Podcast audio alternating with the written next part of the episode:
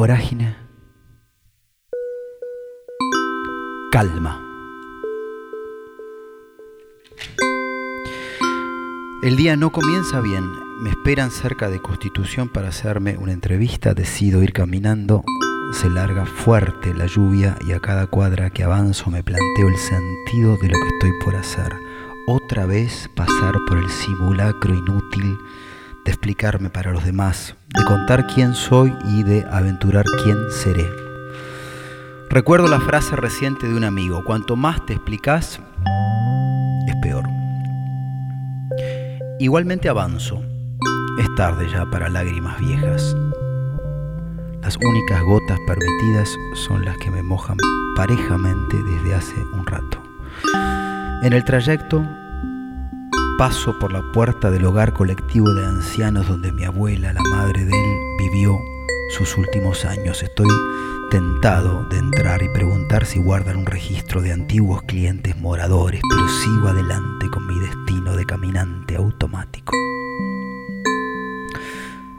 Tras siete kilómetros de asfalto llego al canal. En la puerta vidriada y protegida como una embajada israelita en territorio iraní me recibe un cancerbero muy grande, todo vestido de negro y con la voluntad adormecida para darle la bienvenida a los invitados. El perro vigilante subnormal me pregunta dónde voy, mira mis botas de lluvia rojas y se contiene para no morderlas. No sé, le contesto, pero me esperan. Sé que mi respuesta, sumada a mi aspecto, el tono de mi voz y el color de las botas no colabora con el objetivo. Pero ya no quiero ayudar, ni aparentar, ni ser la persona que en este momento conviene ser. Antes de que me cierre la puerta le grito un gracias por la amabilidad tan irónico como inútil. A los cinco minutos la puerta se abre y atrás del perro aparece un muchacho que tímidamente me invita a pasar. No se preocupe, pongo la bomba y salgo. Le ladro al can. El día amenaza con ponerse aún peor cuando el muchacho me reconoce que están atrasados. ¿Cuánto? Evalúo irme, tirarle un balde de agua caliente al guardián canino y volver a mojarme yo también a la calle, pero me quedo. Lo que sucede a continuación revierte el día. Miro a mi alrededor, los técnicos del canal matean tranquilos, como gauchos de cable por boleadora alrededor de un monitor que ejerce de fogón. Conductores aparecen antes de lo previsto y grabamos una charla sentida y lúcida. Salgo eufórico y tan contento con el golpe de timón que ni siquiera lo busco al perro. Ya en la calle descubro que estoy cerca de su lugar, el lugar de él. Paso por el barcito de la vuelta y ahí está, solo en una mesa. ¿Cómo estás, pa? Acá, en el mundo demente de la tarantela eléctrica me contesta refiriéndose a la música que propaga continua la radio. En la pantalla del televisor perennemente prendido hay cuatro cuadrados equitativos. En uno muestran el clásico piquete céntrico ocupándolo todo. En el segundo, una conductora teñida y con la expresión convertida en una máscara frutal trata de aferrarse a ella en su pasado sin gesticular demasiado. En el tercero hay ocho números, cuatro enteros y cuatro decimales y la palabra dólar.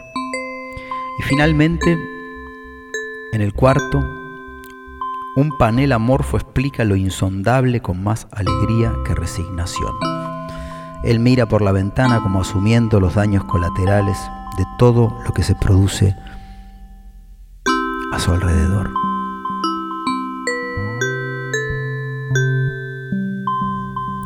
Cuando le cuento la maravilla de mi experiencia reciente no demuestra demasiado entusiasmo, pero acota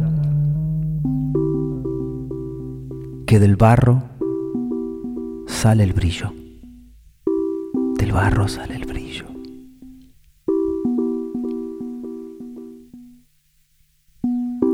Sentado a su lado veo que en la servilleta escribió, la diaria locura del diario no cura el mundo de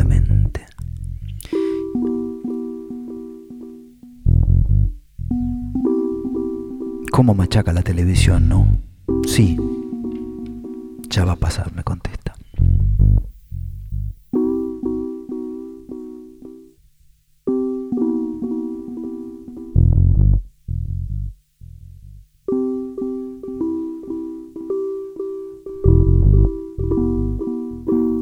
Cuando estamos por pedir la cuenta, se nos acerca un tipo de unos 60 años. Nos mira, un poco sorprendido, un poco incómodo, le da la mano a él.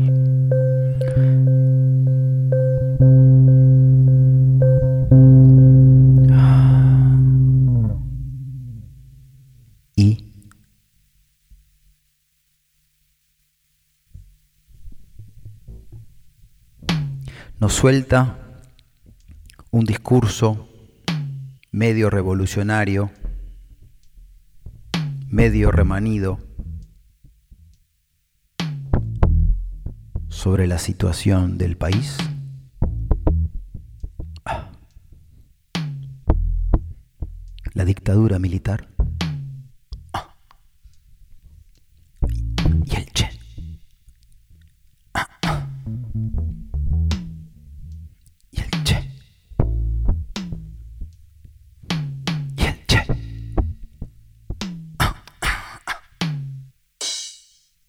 Lo miramos,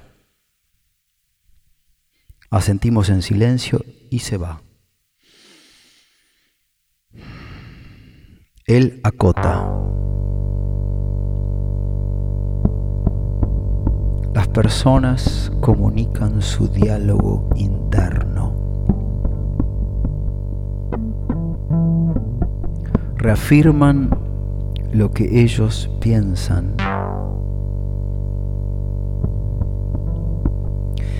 y esperan que el otro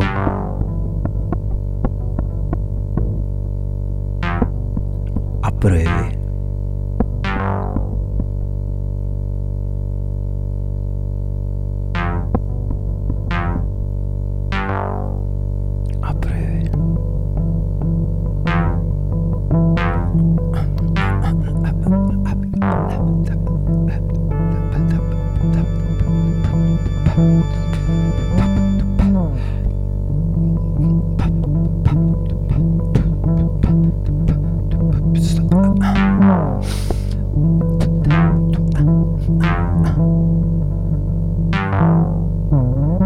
Salimos, lo acompaña. Vamos caminando en el camino.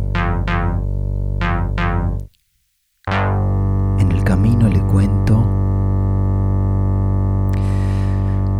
que ya me dieron el anticipo del concierto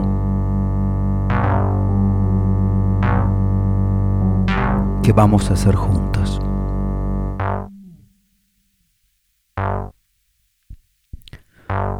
¿En efectivo? me pregunta.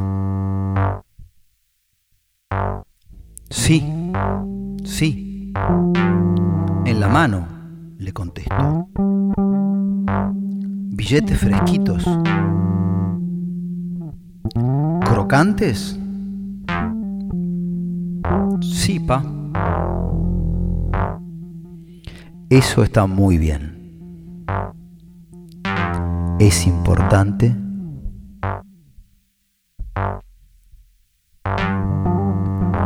que los billetes crujan.